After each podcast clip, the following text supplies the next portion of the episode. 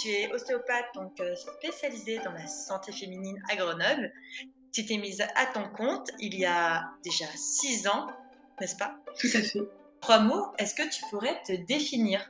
Passionnée, euh, curieuse et qui a soif d'apprendre et j'espère avoir suffisamment d'empathie et d'écoute pour mes patients. Est-ce que tu peux parler un peu de ton parcours? Eh ben, J'ai fait euh, une école donc en 5 ans en ostéopathie sur, sur Paris après avoir longuement hésité entre euh, euh, médecine, kiné, tout ça. Et en fait, c'est une expérience au lycée. Je m'étais fait très mal au dos et où je suis tombée euh, sur un ostéopathe passionné qui m'a vraiment donné envie de découvrir un peu plus ce métier, cette philosophie, avec cette approche globale du corps. Et donc, je me suis lancée dans ces études.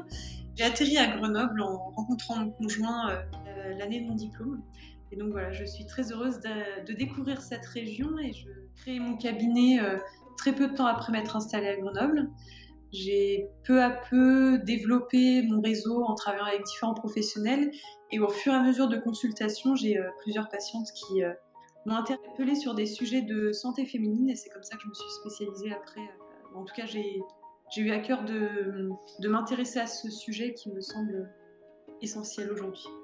Tout à fait. La santé féminine est un sujet vaste et qui bouge énormément, notamment dans les médias, sur les réseaux sociaux, sur Instagram. Quel changement majeur vois-tu apparaître dans ce secteur? Bah, je dirais que ce qui est impressionnant, c'est ce tabou. C'est-à-dire que je pense que euh, sur les, deux générations au-dessus de nous, euh, on ne parlait pas de, sexualité, on ne parlait pas de, euh, du, cycle menstruel, on ne parlait pas des règles. C'était quelque chose de, secret et la fille se débrouillait avec ce qu'il y avait dans sa culotte. Et en fait, Aujourd'hui, avec euh, cette mouvance des réseaux sociaux où on parle de tout, rien, rien ne doit être caché.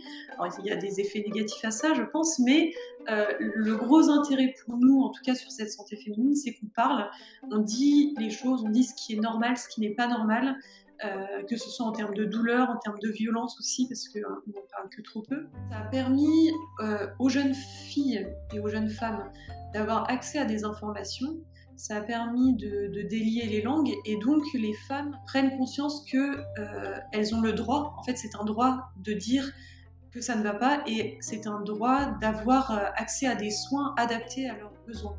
Et donc maintenant, le changement, je pense, c'est que ces femmes osent peut-être un peu plus euh, se tourner vers des professionnels et j'espère exiger qu'on entende leurs leur demandes et qu'on les prenne en charge. En tout cas, elles ont le droit d'exiger. Euh, justement, tu te fais connaître par rapport à ça Comment tu arrives à en parler euh, librement de Grâce à toi. Euh, ben, je dirais que.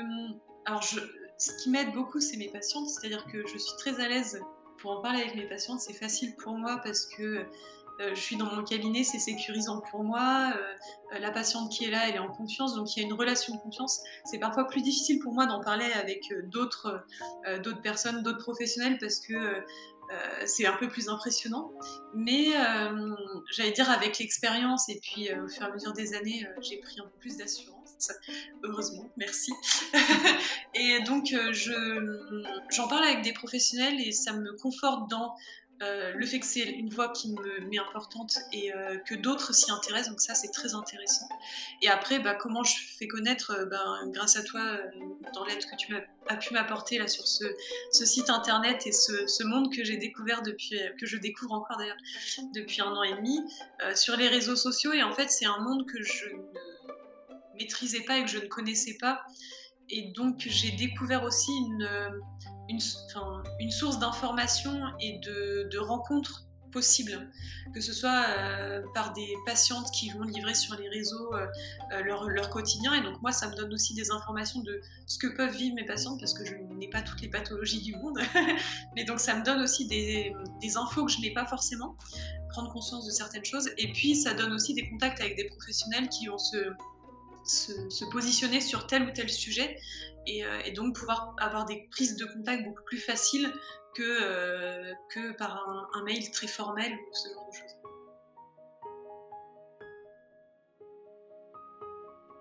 Rapport entre la santé féminine et métier aujourd'hui L'ostéopathie, c'est du, du corps, c'est-à-dire qu'on ne va pas chercher à résoudre un symptôme, on va essayer de comprendre pourquoi le corps va s'adapter et se, mettre dans un état comme ça qui crée des pathologies, donc des douleurs, et essayer de rétablir, on va dire, on, parle souvent d'équilibre ou ce genre de choses, mais en tout cas, rétablir une, oui, un équilibre pour permettre au corps de récupérer en mouvement, en mobilité et donc en capacité d'adaptation.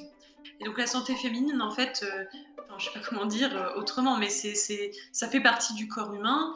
Il y a énormément de choses qui jouent, que ce soit l'émotionnel, que ce soit euh, les organes, que ce soit les, hormones au niveau des glandes sécrétées, que ce soit au niveau du bassin, que ce soit... Voilà, il y a énormément de choses qui rentrent en, en jeu. Et donc l'ostéopathie peut apporter une. C'est une porte d'entrée pour euh, toucher cette, euh, ces pathologies de manière différente. C'est-à-dire que, euh, par exemple, si vous avez mal à la tête, vous pouvez prendre un doliprane. L'ostéopathe ne va pas vous donner un doliprane, il va venir travailler sur. il va harmoniser, il va travailler sur le crâne, sur le bassin, etc. On ne va pas forcément se concentrer sur la tête, on peut travailler les cervicales, la mâchoire. voilà, il y a pas mal de choses, ça peut être lié aussi au niveau digestif.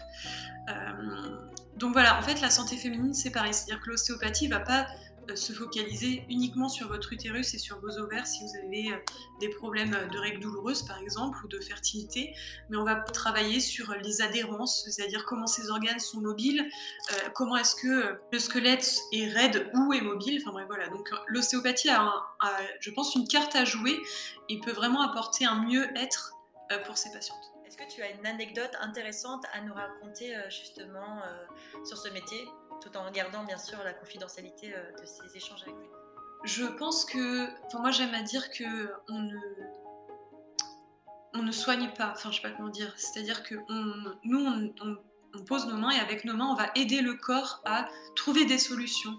on parle parfois de, mécanismes d'auto-guérison, en fait c'est ça, on vient juste donner un coup de pouce. Euh, donc voilà. Et euh, pour répondre à ta question sur une anecdote, euh, je, pense que. Enfin, non, il y avait la question d'amélioration, pardon. Il y a des patientes où on va vraiment améliorer parce que c'est dans notre champ de compétences. C'est-à-dire qu'effectivement, il, y a un, déséquilibre où le, corps a besoin d'un petit coup de pouce pour récupérer un peu de mobilité, etc. Et après, il y a des pathologies où, en fait, je pense par exemple à l'endométriose ou le syndrome d'ovaire polykystique, où c'est des, des, pathologies chroniques, euh, enfin des maladies euh, euh, qui sont dans le temps. là, on va apporter du confort, du mieux-être, mais qui peut se redégrader. Donc ça va durer un certain temps. donc on apporte du confort, oui, je pense sincèrement. sur des règles douloureuses, sur des cystites chroniques, par exemple, ça, on est vraiment efficace.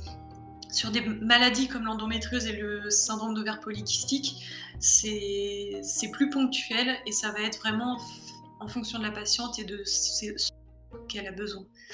Euh, et donc une anecdote, alors ça n'a rien à voir avec euh, les règles douloureuses, etc. Mais il n'y a pas très longtemps, je travaille sur un bébé et ça tombe très bien, nous sommes euh, sur la semaine de l'allaitement. Euh, sur euh, la lutte, on est en octobre, donc euh, la lutte contre le cancer du sein. Et donc j'ai un petit bébé qui vient au, cabinet pour des problèmes liés à cet allaitement. Et donc à la fin de la consultation, bébé un peu agité, j'ai encore deux, trois choses à faire au niveau du crâne et de la... Je demande à la maman de le mettre au sein. Et il se trouve qu'elle a un réflexe d'éjection, donc c'est euh, quand il y a trop de pression dans le sein et que du coup le sein coule tout seul. Et donc elle met son bébé au sein, je, travaille tranquillement, et là le bébé lâche le sein et je me suis fait arroser de lait maternel. je me suis fait baptiser au lait maternel cette semaine.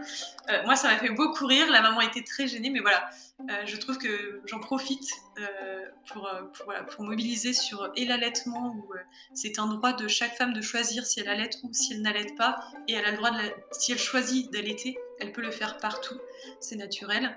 Et, euh, et, on en profite aussi, voilà, l'allaitement c'est les seins et aujourd'hui on est en octobre et euh, c'est important de parler de, du cancer du sein et de la prévention et donc euh, voilà, mm. j'en profite un petit peu de ce podcast pour en parler. Oui, tout à fait, la palpation mammaire que vous pouvez faire toutes, vous pouvez demander à votre gynéco, professionnel de santé de vous montrer comment faire parce que vous pouvez voilà, prendre votre santé en main, ça c'est vraiment important, sentez-vous libre vous avez vraiment, euh, votre corps vous appartient.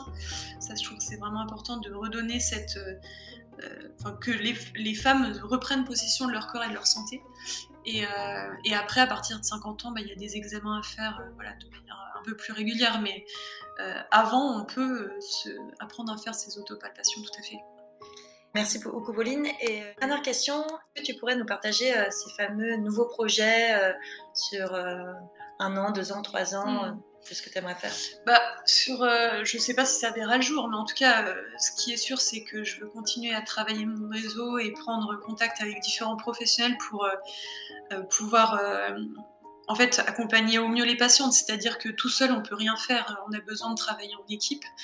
Donc, à travers ça, j'aimerais, avec plusieurs collègues, on est en train de réfléchir à monter des ateliers peut-être ou des conférences sur des sujets plus ou moins spécifiques, que ce soit sur euh, l'endométriose, le syndrome d'ovaire polykystique, mais aussi sur comprendre son cycle menstruel ou euh, les règles douloureuses, en fait, est-ce que c'est une fatalité, le syndrome prémenstruel, euh, comment le gérer, est-ce qu'on peut diminuer ces symptômes qui nous bouffent une semaine avant nos règles? Voilà, il y a pas mal de petites choses comme ça qui, j'aimerais pouvoir construire, ou en tout cas continuer à construire et, mettre en place pour qu'ils voient le jour, et avoir le retour des patientes aussi, enfin des, femmes que ça pourrait intéresser. Et puis peut-être plus tard réfléchir à un lieu où on pourrait se retrouver à plusieurs professionnels et travailler autour de cette question de la santé féminine, oui, ça me plairait bien. Après, je, je me laisse le temps de, de voir euh, comment ça pourrait euh, euh, voir le jour et sous quelle forme. Super, de beaux projets que je souhaite que tu vas réaliser. J'espère. Merci beaucoup pour cet échange et à, à, bientôt. À bientôt. Au revoir.